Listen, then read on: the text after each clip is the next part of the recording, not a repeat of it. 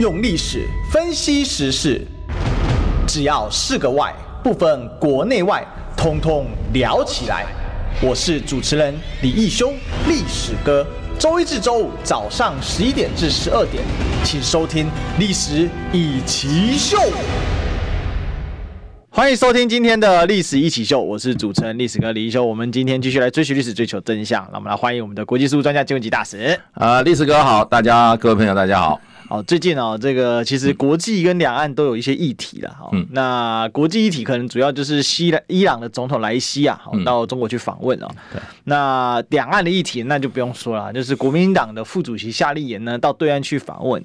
那这一次被接见的层级很高啊。嗯。除了见了国台办的主任，其实我觉得以国民党来说，见国台办主任并不是什么困难的事情啊。但对民进党来讲是不可能的啊。目前来讲，那可是最有趣的是王沪宁。竟然见了哦，这个夏立言哦，那夏立言因为是副主席嘛，那王沪宁被认为说是习近平最重要的智囊啊，那其实，在七个常委里面就有很高的影响力啊，哦，应该说实质影响力啊，所以呃，这里面呢就有很多的内容可以来做讨论哦。那当然呃，这个民进党也做了一些表态啊，那我们今天这个标题就说啊，赖清德对两岸啊承诺善意不变哦，承诺不变，善意不变哦。那等一下，我们再来讲讲这个内容。我们先请大使帮我们评价一下这一次啊，十天呢，嗯，哦，到现在还没有结束嘛，啊，那访的地方很多，嗯，然后最有趣的是去见到了王沪宁哦，那有什么样的？第一个当然先见宋涛，那宋涛其实也是呃，他可以刚上任以来哦，那这个宋涛的成绩也跟过去的国台办的主任成绩好像也不一样啊，所以几个问题来请教，先请教第一个问题就是说。见宋涛的话，大使你觉得哦？第一个，宋涛有没有他新上任嘛？那他这个有没有跟过去的国台办的呃这个主任呢有什么样的不一样？好，那另外有没有什么样实质的一些内涵在？我觉得宋涛的话，这一次应该是主要夏立言去大陆，大陆方面的主办单位了。嗯，那夏立言去了，先去这个好像是呃上海、南京啊，嗯嗯，北京嘛。对，然后再往这个成都、重庆、对，武汉是吧？这些这些地方啊，办了两场这个座谈会，哎，这座谈会层级都蛮高的。对，在北京的那一场的话，主要就看这个两岸，就是说后疫情时代两岸如何加强关系啊。那国民党是希望谈一些实质的问题、政治的议题啊，那么不需要太急，哎，因为这个其实。我是觉得是比较好的一个安排。怎么说？哎，你政治性的问题，说实话，几个大原则一讲好就好了嘛。对。那这个国台办的发言人，呃，不是讲了吗？希望在九二共识跟这个反台独这两项政治基础上啊，共共同的政治基础上哈，跟国民党哈展开合作。嗯。哎，所以这个就是说，这个大原则。我想夏立言也在也公开也讲了，国民党最近也公开讲了九二共识，对，然后呢反台独，反台独这两个大政治，就是说两个共同的政治基础，事实上现在是存在的。嗯嗯。虽然去年六月的时候，当时朱立伦去美国这个演讲的时候，他讲了一句话，真的伤的差点动摇，这个搞得地动山摇。他说九二共识是没有共识的共识。嗯嗯嗯。哇，这句话一讲了哈。那大陆就炸锅了，嗯嗯嗯，对，那这句话一讲后，国民党内部也炸锅了，嗯，哎，这句话不晓得为什么会讲这样子的话。不过回来以后，国民党也一直低调。低调，然后也试图哈处理这次，呃，这一次这个失言造成的危机了，嗯嗯啊，因为因为这个影响知识体大，那后来也不断的强调九二共识，不过加一个一中各表。哎，不过这次夏令营去大陆好像没有没有强调一中各表这个字，我是觉得很多事情啊、呃，政治性的大原则真的不要乱动，哎，也不要好不容易有这个有这个基础啊，那么存在以后哈、先用实质上的事情啊能够进展哈、来带动另外一波政治原则的微调。哎，你要有基础才能微调。对，你没有，你没有利益基础，你不可能做调整。你没有现实的状况，没有吧？这也就是欧盟在整合的时候啊，他们所呃用实质的这种代价付出来的宝贵经验。也就是说，功能主义。你要你要整合的话，先要对社会人民有利。对，两两院人合作哈，合作以后就发现，哎，这有利啊。那就那我们再谈下一步，这样一步一步的谈。欧洲人谈了七十年，很有耐心。可是现在事实上，他们快达到目的了。那两岸基本上应该比欧洲好好处理的多啦。两岸因为因为因为同文同种，还有一个最重要一点呢，不要忘记老祖宗留给这个中华儿女一个最重要不会分裂的礼物是什么？就是方块字。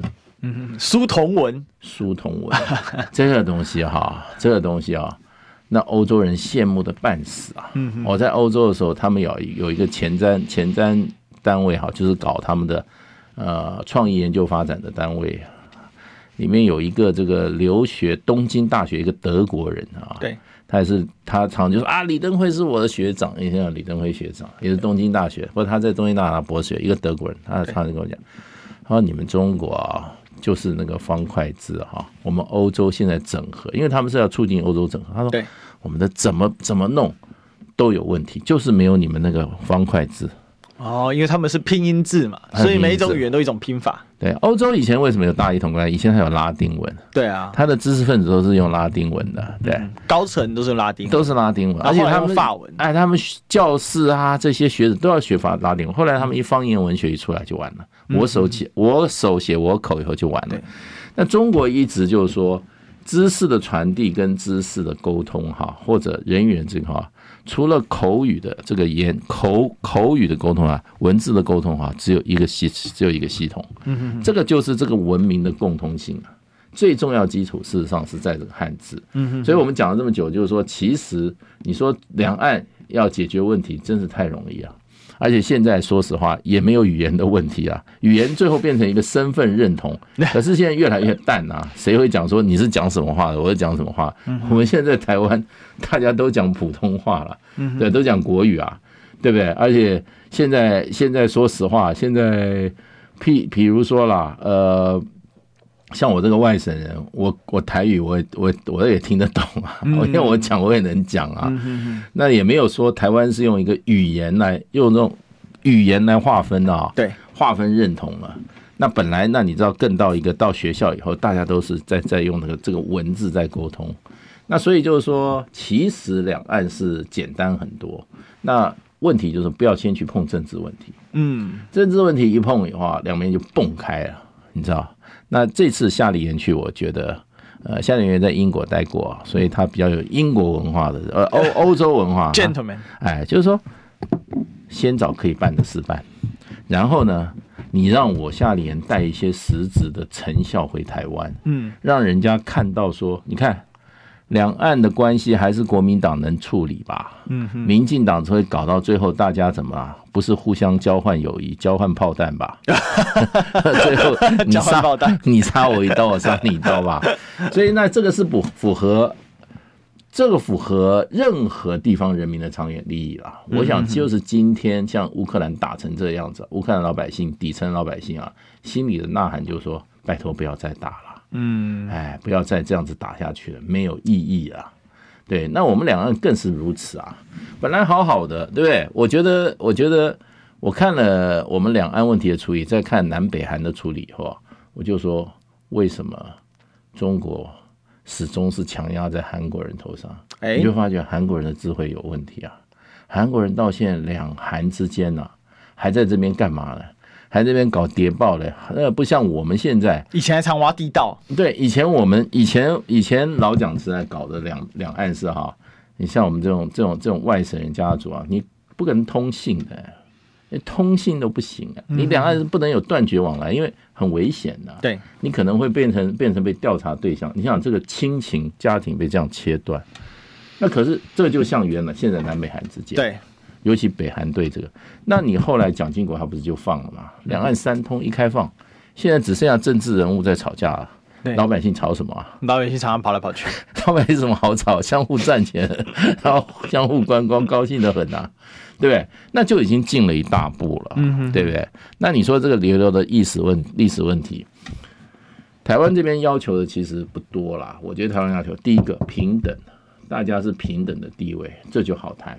嗯哼。第二个就是说民主的方式，对不对？第三个就是说相互尊重的，要这三个做到的话，对等，我觉得两岸问题不难。嗯，那这次找找对了方向，因为因为夏令营这次，我觉得他就是走这个方向，对，走这个方向。那本来他如果没有见到王沪宁的话，我觉得他是一个缺憾，因为夏令营是国民党副主席啊，对，成绩上来讲是国民党第二，Number Two 啊，你今天。王沪宁也没错了，王沪宁是七常委之一啊。光这个，他好像要做政协政协主席嘛。嗯哼哼，这是中国大陆国家主席、政协主席，还有人大主席嘛。是三个三大嘛，嗯、三,三大，所以他也算是地位也是这种啊，呃，可以说是哈，呃，第二层级的领导人了。嗯、所以可见大陆事实上是很重视夏立言这次去访问。嗯。那所以我认为大夏立言这次是丰收，而且他带来最大的改变是民进党态度的改变、立场的改变，等于民进党有压力了，压力了。那这就是因为他已经带来了一些实质的成果，而且他没有很高调。夏立言，我们这种专业职业外交官出来都是达成目的为目标，那些忍辱负重、敲锣打鼓是没意义的不干的。夏立言，你看他很、他很、他很、他很低调，解决问题回来。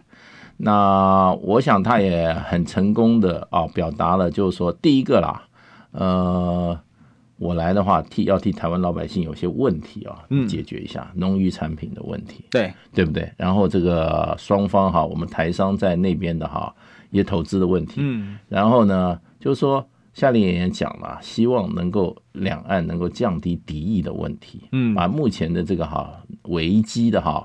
我渐渐走上危机这个方向啊，能够把它哈移转一下。对，那这个我觉得就是非常有智慧了。那他没有很高调，然后呢，在北京的那一场这个座谈会啊，基本上讨论的都是怎么加强双方的经贸社会恢复正常交流，恢复正常交流。嗯嗯。那这个部分我觉得就是说。民进党虽然叫叫叫叫叫哈，有一个人没有出来叫，我就觉得啊，他才是真正的哈在乎的，其他都是什么？其他都是帮腔的啦。对，只有一个人不在乎，就直接在乎的就是赖清德。赖清德反而调子放的很软呢，他一句话没讲。今天讲这个话，你就看是什么？我们来跟大家报告一下，非常清楚了嘛。我们来跟大家报告一下赖清德哦，怎么去讲这个？因为今天这个是心头渴哈，那我们知道其实心头渴跟赖清德关系其实不错啊。那他的标题下得很有趣，我很少看到民进党对对两岸那个标题叫做“缓和批评夏立言访中”。嗯，赖清德说对两岸我们承诺不变，善意不变，这也是我们今天指这个广播的主题哦。嗯，那呢，这个赖清德表示呢，哈，最近大家很关切国民党啊，就率团赴中的一件事。然后他说，作为执政党主席哦，这个很重要。嗯，他现在已经开始以执政党主席的这个身份在说话了，他要表达哈，他特别表达，他说民进党政府。执政以来对两岸啊，我们的承诺不变，善意也不变哦。他说呢，维护台海和平的现状就是我们的主张。我们一向主张两岸交流不应预设特定的政治基础啊，而两岸关系的稳定发展应该奠基于和平、对等、民主对话。哎，这个四这八字真言啊，这个四大原则其实跟大使刚才讲的一样，哎，对等、民民主对话，然后就会有和平。这就跟那个清廉。呃，勤政爱乡土，勤政爱乡土一样啊！现在既不清廉，也不勤政，更不爱乡土啊！所以现在既没有和平，然后呢，这个也实际做法也没对话，实际做法是不对话，破坏和平，开民主倒车，对不对？他比大陆还高一等，对不对？他夹着美国跟大陆这个，这是什么？这对民进党来讲的讲的跟做的都是，你只要相反来解释就好了，比较接近事实。哎，对，但是他后面就讲到一个重点了，他说呢。北京所定义的九二共识啊，哈，但是我觉得他这次用的是蔡英文的用法，叫北京当局哦所定义的九二共识啊，这里并无中华民国生存空间，也没有两千三百万人民的主权哦。那我们一起要坚守自由民主的宪政体制，中华民国与中华人民共和国互不隶属，主权不侵不容侵犯，并且中华民国前途必须遵循全体台湾人民的意志的四个坚持，他还是遵循蔡英文路线呢。嗯，所以所以开个头不一样，但是结的尾是一样的。对。我是觉得这个这个中华民国哈，现在被他们拿来当神主牌了哈。那我想第一个要先跟蒋公啊，还有道一个歉吧。对，没有蒋公的话，那中华民国啊，对不对？没有蒋公的话，台湾也没有中华民国啊。对，对，所以然后这些这些忠烈祠的中华民国的这些哈这些。这些所谓的这个烈士啊，也尊重一下吧，嗯嗯，对不对？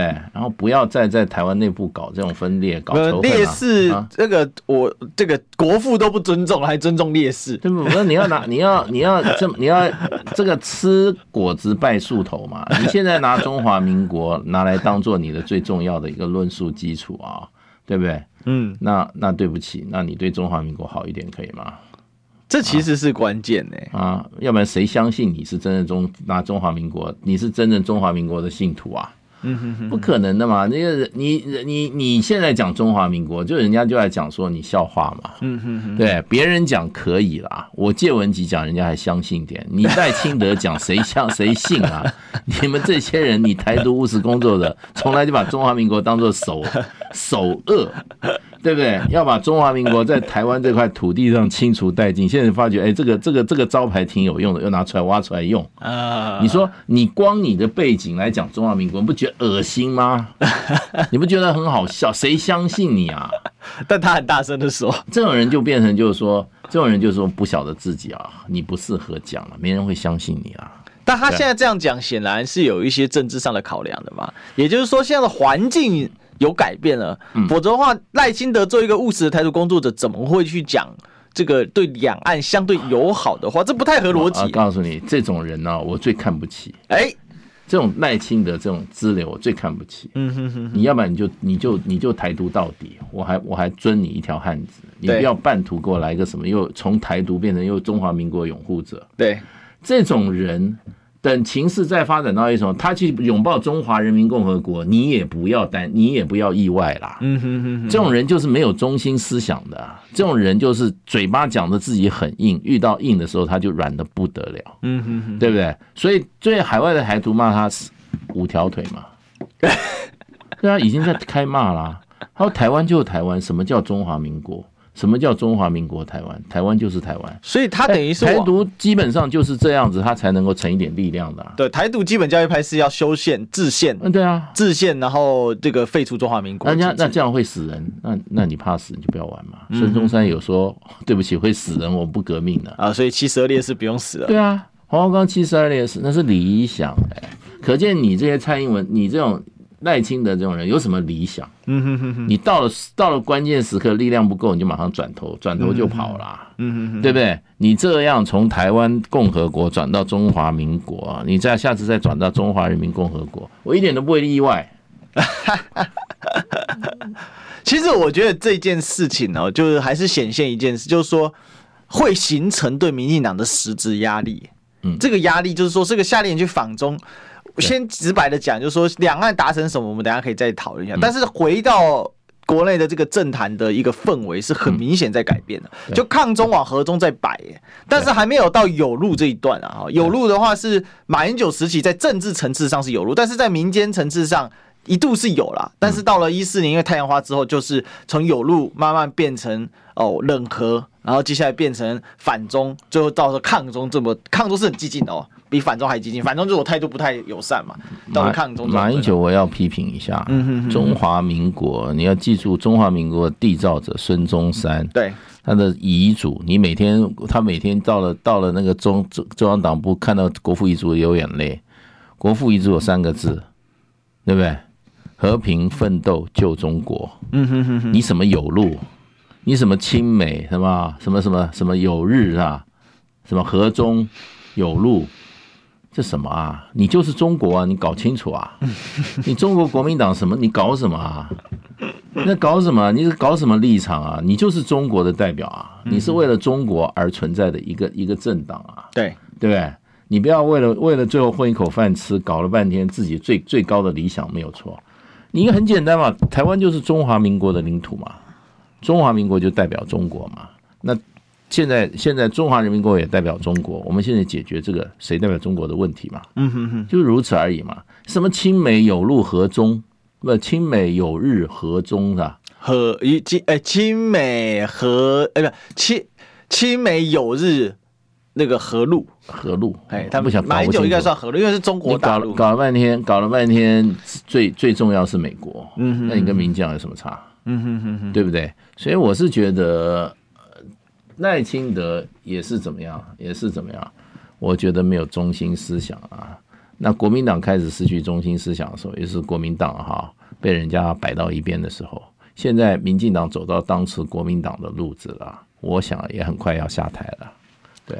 其实我是在想，这个两岸这种摆动哦，嗯，这个他那个大钟摆，从一四年开始往，嗯、就是讲白就往抗中在摆啊，嗯，那这一次到了顶之后又回来。其实我本来我的观察啦，二零一九年，嗯，刚开始就二零一八年底的时候，那时候韩国瑜胜选，其实一度有机会，嗯，减缓那个两岸冲突的那种感觉，嗯，嗯，那可是到了。到了这个二零二零年，因为二零一九年反送中等等的哈，那还有民进党抓住了这个习近平的这个这个元旦讲话嘛，当时他就说，你看九二共识就是一国两制台湾方案，没有中华民国，所以导致呢这个这个抗中反中，再加上美国全力相挺，哇，那冲出一个很高，那国民党自己又分裂，嗯，哦，自己又闹得不愉快，所以那个冲到八百一十七万是最高，可是。其实从历史来看，历史就是摆荡了。尤其我认为啦，哈，这边也跟大家分享我的一个史观，就是说我观察中中国的这个历史啊，这个西方人是循环史观，就是。他哎，不，西方不是西方是线性史观。哦，世界从上帝创造到毁灭，哦，他是。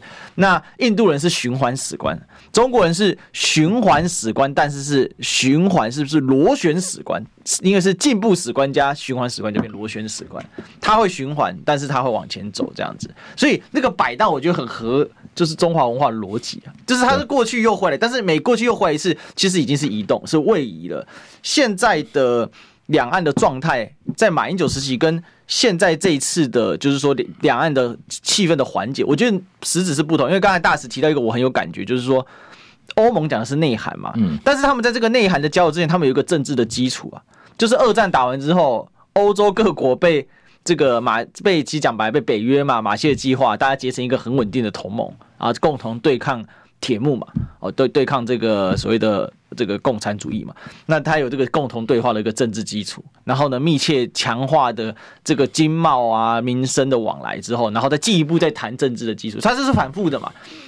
一段时间先有一个基本的政治基础，然后民生、经贸这些东西，然后再往前。那我觉得我们是度过那个时期，因为在。李登辉时代其实两岸经贸是有限的嘛，还有借机用人，然后到阿扁时代也是嘛，但是小三通开始开，然后到了马英九时代大三通，然后两岸很密切，到了蔡英文时代其实根本都没断，就是态度很差，但是经贸在往前推进，可是政治上是又弹回来，可是这一段时间感觉起来是经贸的那个整个发展起来，就两边的紧密度因为依存度一直上升，而形成那个后坐力正在往前推进，我有这种感觉，对。其实台湾有个大战略了啦，嗯，马英九的大战略是什么？和就是什么和中有路亲美嘛，是吧？嗯哼哼哼，对，和中有日亲美。对，我想这个哈，他要走出他的自己的这个思想的框框啊。嗯嗯嗯。现在我们看的现实环境是，美国把台湾赶向战场。嗯，对，我们的问题不是说你怎么生存呢？你怎么避战啊？嗯，对。那民进党因为他的政治主张，他对他是。他不是亲，他是要甜美哈，哎，他甜美，基本上就是他的一切贴美啊，贴美，他贴着美国走，他知道他只有靠只有靠美国，其他什么都没有。其实跟国民党也差不多，可他咋搞得更露骨啦？嗯，那就是说，可是问题就是说。你国民党跟民进党都是都是哈，都是亲美，都是把美国当做你生存的哈，在海上漂浮的那根浮木，紧紧抱着啊。可是问题，这个浮木现在把你搞死啊，你怎么办？我想请问，不管是 这个国民党马英九，还有就是这个这赖清德啊，美国不能怀疑。可是问题，你要你不能怀疑的这个美国，现在要把你搞死啊。嗯哼哼哼，你怎么办？你还亲美了？你亲美亲美，你亲的人他现在要把你弄死啊！嗯哼哼，对，因为他怎么样？他要去跟中国大陆去的嘛？他用你做工具去跟中国大陆对决啊！嗯，哎，这个这个就是一个很明确的一个目前的大方向嘛。嗯，那个火山布雷系统怎么来的？嗯，对不对？对，俄乌战争这个例子，你还还大家还感觉不够吗？对不对？然后台积电怎么被搬走的？哎。你好东西先已经开始搬了，你家里好东西是他先给你搬了，这干嘛？准备准备已经把你要送战场了，还在讲什么？我的大战略是什么？然后有有有有解决目前的这个目前这个紧急的这个状况跟这个大趋势的问题吗？我认为都没有啊。嗯，所以现在只有一个，就是两岸快速和解，然后呢，尽量疏远美国，对美国对台湾的各种要求哈，能够哈尽量的哈，能够对自己的不利开始拒绝。譬如说啦，那个当时那个裴洛西要来的时候，我就主张跟他讲不要来，因为你来了以后后果很重，我要承担。对，那没错，佩洛西来，现在美国人他也觉得不应该让佩洛西来，为什么？因为佩洛西啊，台湾民意转向了。这这是我觉得这是超乎民进党跟美国的想法之外。台湾民进台湾老百姓说我不要打仗，他们没有想到台湾老百姓对于打仗这么的避讳，非常避讳啊！谁谁台湾老百姓，台湾老百姓，我觉得是台湾全世界最聪明的老百姓之一，最知道怎么样对自己有利。我觉得每次选举的时候有有智慧，台湾台湾人有智慧。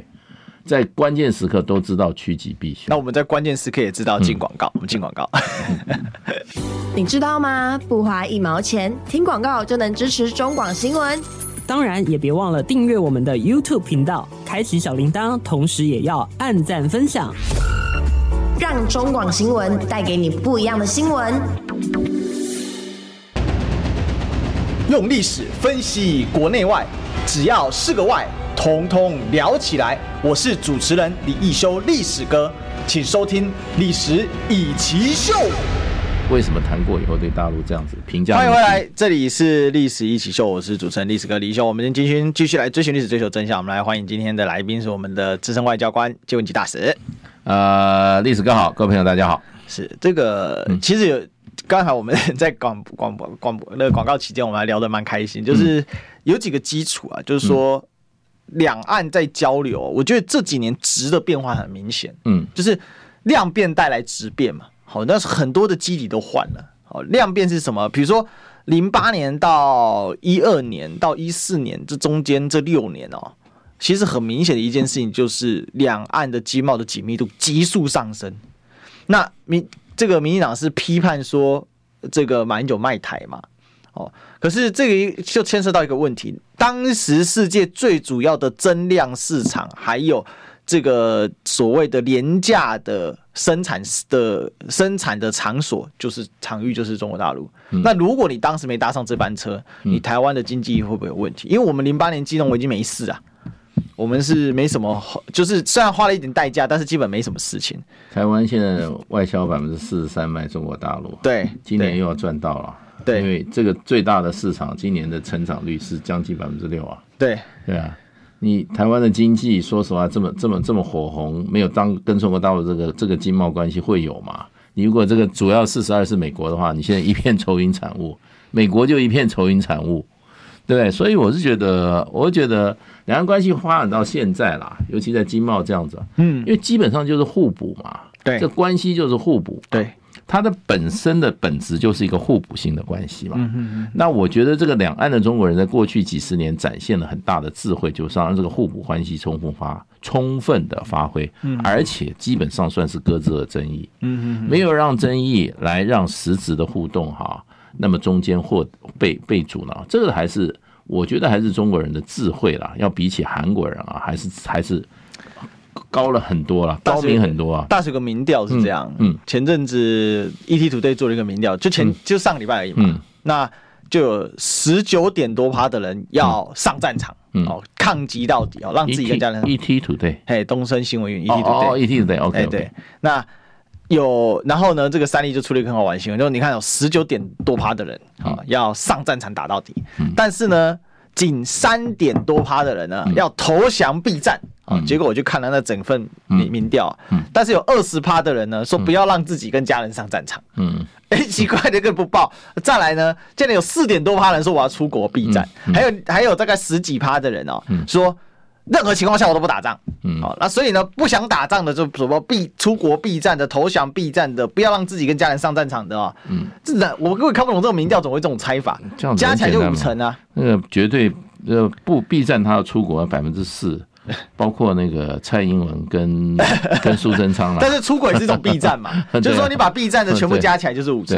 所以很明确的是，这五个，那我又去对照了另外一个民主文教基金会哦，这个应该是国民党的这个亲国民党的一个这个就是说智库了哈。但是我认为这些智库做民调的时候，机构效应都不明显啊，因为谁什么台湾民主基金会、民主文教基金会、什么台湾这个民主民主教育基金会，是不是根本没人搞得清楚吧？老板都是民进党，哎对对对，但是台湾民主基金，呃，台湾民主呃民主文教基金会是国民亲国民党，国民党对对，那他们也做了一个，他说两岸基于九二共识恢复对谈交流啊，哦，竟然有四成六，将近四成七的人认为是 OK 的，对啊，所以这个民意是高度重合的。我认为是同一群人啊，就是说台湾有一半的人是对于两岸的和平，他其实他对你要预测什么立场没没不重点哎，重点是和平，重点是交流，那就是不要交恶，对。啊，观察到的是这个关对关系。这个这个应该是蔡赖清的压力来源。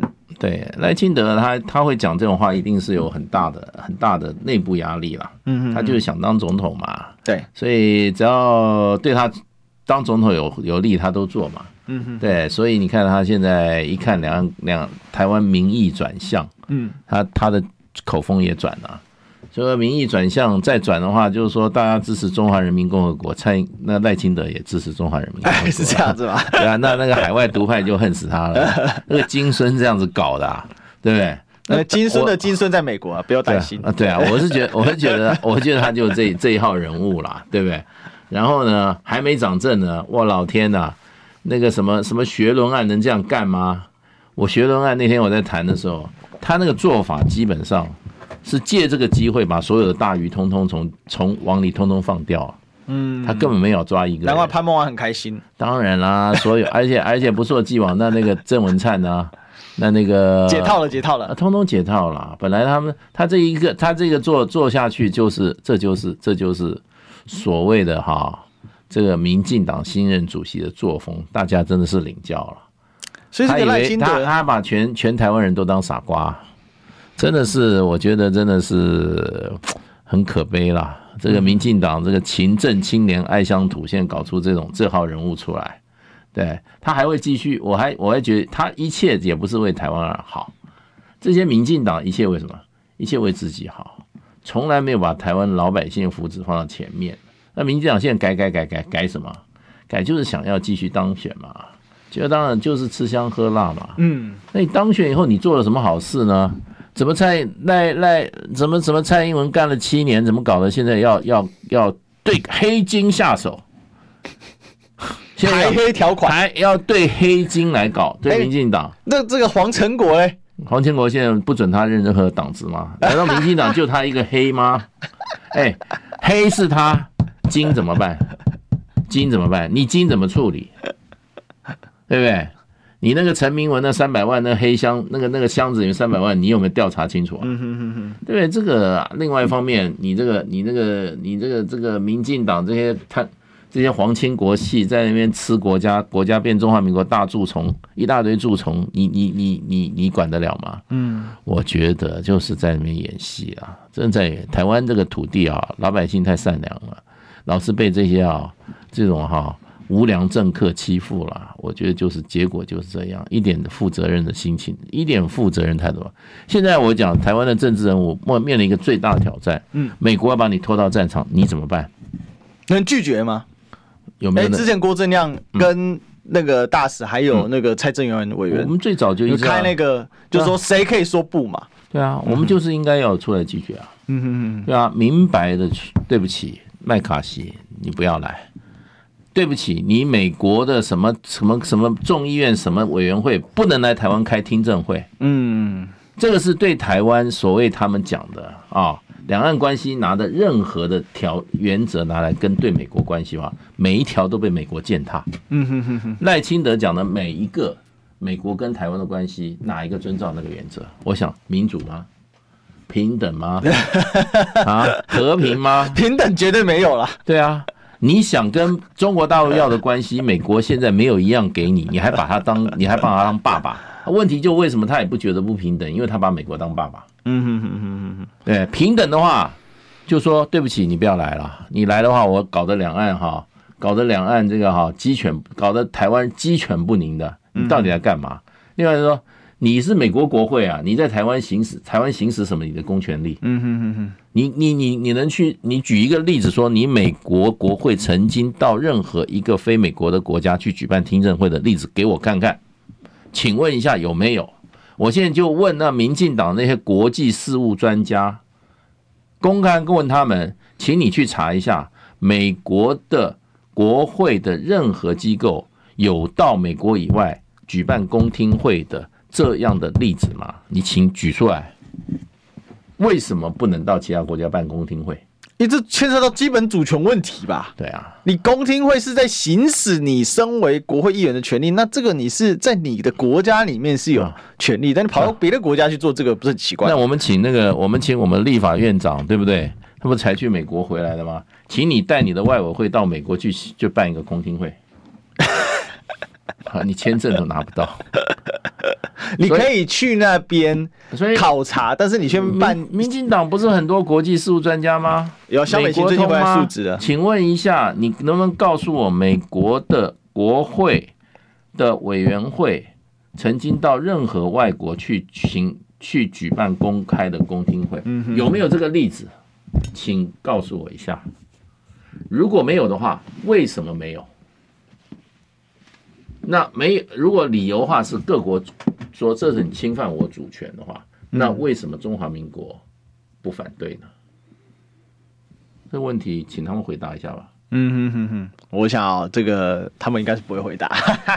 回回答了就是质疑美国大使。哇，那不行，那不能质疑美国啊，那违反了党主席的意志。啊，太危险，太危险了，危险，危险，没有官做了。啊，这个完蛋，这个完蛋了，官就没有了。对，所以我们也不能质疑广告，我们进广告。听不够吗？快上各大 Podcast 平台搜寻中广新闻网，新闻还有精彩节目都准时推送给您。带您听不一样的新闻，中广新闻。用历史分析国内外，只要是个“外”，统统聊起来。我是主持人李易修，历史哥，请收听《历史以奇秀》。欢迎回来，这里是《历史一起秀》现场，我是主持人历史哥李易修。我们今天的来宾是我们国际事务专家建文吉大使。呃，历史哥好，大家好。好，这个刚才我们看到这个 YouTube 聊天室的朋友聊得风风火火，很多人聊这个这个蒋经国被毒杀啊，我要跟大家讲啊，真的不要太相信阴谋论这种东西啊，这个阴谋论是美国人的特色，对对。啊，那我相信大家还是有些智慧了哈。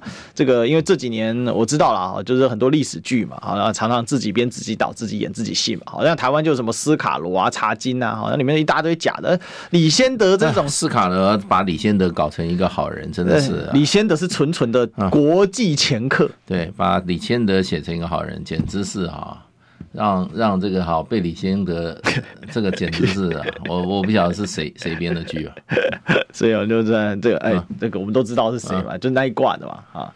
那么有个御用的这个演员，就每一次都是演类似，还有那个啊，老猫老猫高找狗喝啊，啊，流麻公十五号那个里面明明就是一大堆是共谍，嗯，然后说成是冤枉的台独分子，哎呦。共谍绝对不会是台独分子，好吗？啊、请记住，台湾共产党党主席叫谢雪红，后来台湾共产党并入中国共产党。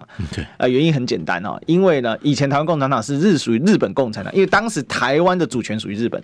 那共产国际的逻辑就是，你属于哪一个国家的主权，你就是属于哪一个国家。那当然，殖民地可以成立自己的共产党，但他们会有一定的隶属关系。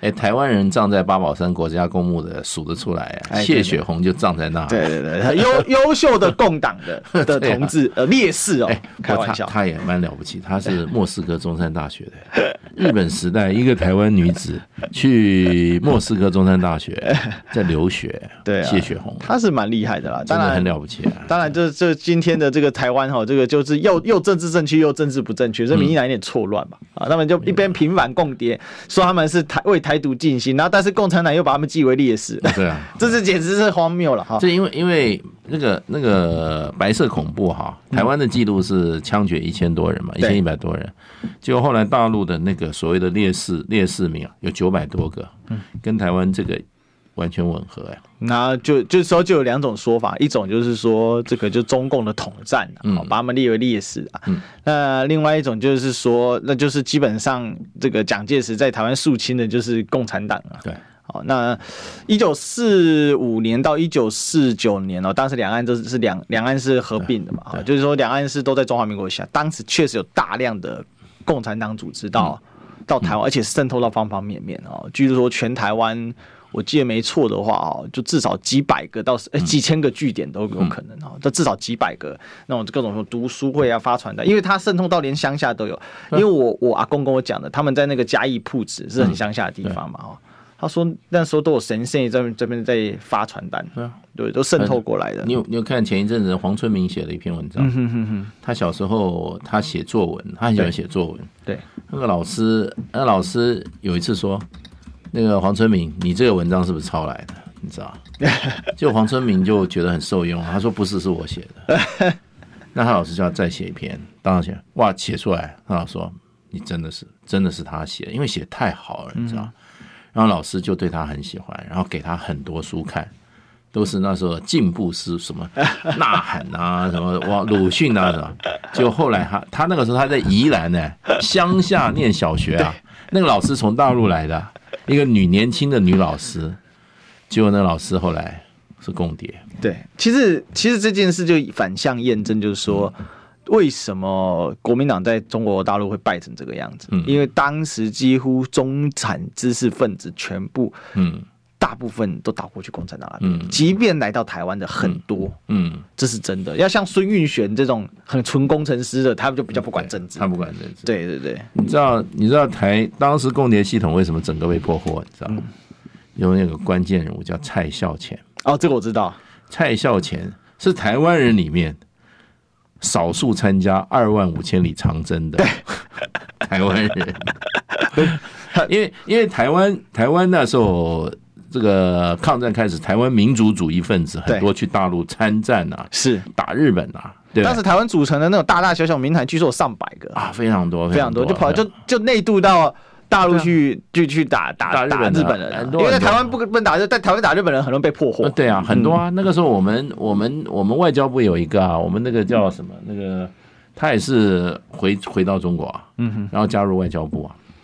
那这个蔡孝乾他被他被抓了以后，他把所有共田的系统的资料全部供出来以后，做污点证人，所以没有一个跑得掉嘛，九百多个嘛。嗯嗯嗯，对，全部那当然那时候我是觉得老蒋也手手段也很凶残啊，全部都枪决。其实他上次清党在上海清党也是这样干啊。对，其实这么凶残的手段呢，也让他自己的后路也对也也是断掉，因为人家不可能再相信你。对对，对政治信任基础就破坏掉。所以所以这个其实中国历史上有好几次这种啊，嗯就是说你你先把对方的，就是你篡位之后，你把对方的皇族杀绝哦，下一个就你被杀绝。对啊。像那个那时候国共斗争已经非常血腥了，像那个北北周到那个水草啊，嗯，北周的那个宇文斌啊，好，他那个北周武帝啊，他基本上把那个北周开国皇帝宇文泰的后代全部杀绝，因为宇文斌是武帝，是宇文泰的侄子，我没记错哈。结果后来啊，嗯，他们家也被隋炀帝杀绝了，呃，被隋文帝杀绝了，就杨坚上来，因为。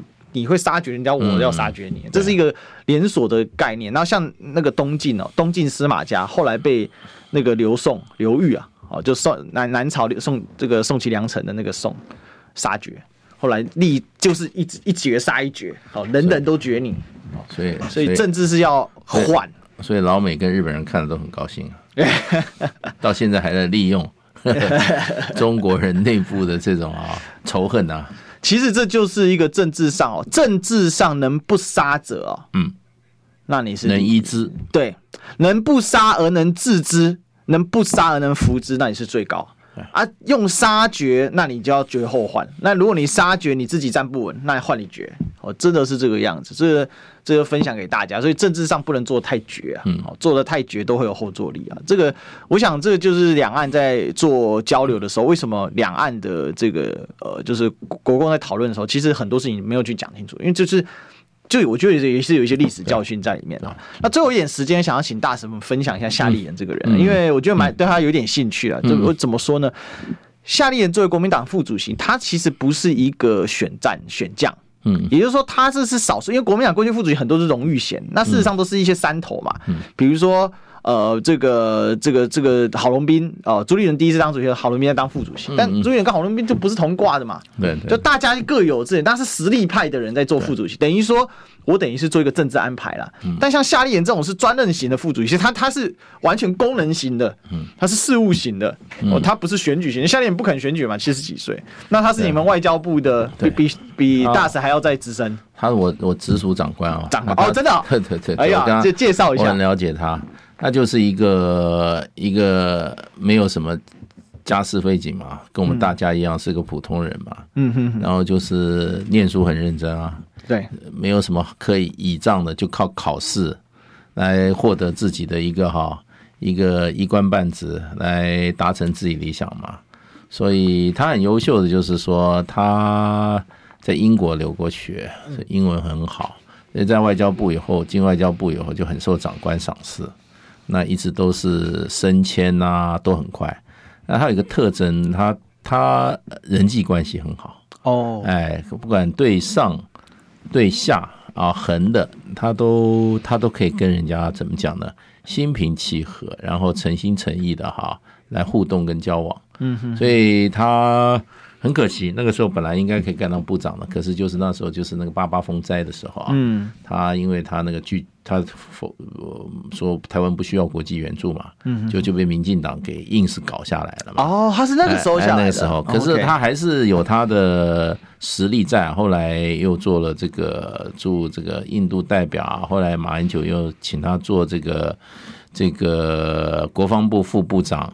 然后又做了陆委会主委，所以他是历练很完整，非常历练完整。然后呢，标准的职业外交官。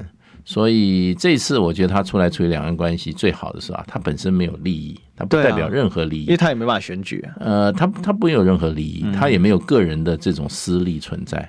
所以纯粹是用他这个外交部分好，能够跟对方来怎么样交涉的这一个他的非常独特的能力哈。对。然后呢，呃，达成使命，所以我觉得他没有个人的利益存在以后，他也不必要高调，对不对？他也没有政治野心以后，他也不必高调，他就是一切就像我们职业外交任务是什么，去把它达成，达成这个任务就就是他最重要的使命，所以就很单纯。我觉得我们以后不管是两岸还是怎么样，都需要这样子的人物。你不要有太多利益牵扯进来，啊，负责跟大陆这些啊，这些往来的往来到最后都富可敌国，变买办。哎，这个不太好，这不太好。就是说，这些人就是凭他的专业。他这种跟以前连送代表国民党去大陆完全不同的性质。这种就是说，他本身没有个人的利益啊，完全没有个人的利益，也没有什么好交换的。你要你要讲利益话，你要有利益交换给别人，他也没有利益交换给别人。而且国民党现在本身也没有太大的资源啊。对。那他就是纯粹就是去呃调调和啊两岸的关系，把重新中断的啊两岸关系，那么把它重新接起来，然后呢替国民党啊，那么替台湾做一点事了。我觉得是很单纯的情况下，他发挥了他这个哈纵横捭阖啊，在国际事务上啊这个累积了充分的经验，所以你看他是不亢不卑啊。然后我想他坐下来，只要开口的话，对手也会尊敬他的。嗯嗯，因为因为他有料嘛，他不是呃表面在跟你在那边哈嘻嘻哈哈的，很清楚我们希望达成什么目标。嗯嗯，那甚至有人讲说，我看报道有说，呃，国民党有跟大陆先讲说，你们将来出来的新闻哈，不要用这几个字。都有跟大陆先讲好，这就是专业，嗯，这就是谈判。我们就是说，真正在交涉、在谈判的时候，就是要这样子专业人，他想得很全面。他说，意思意思就是说，其实谈判者是很困难的，你知道，我们学谈判学常有一句话说，谈判的人都不是从被谈判者杀掉，都是从背后射来的箭射死的。OK，好，谢谢大使，明天见，拜拜。好，拜拜。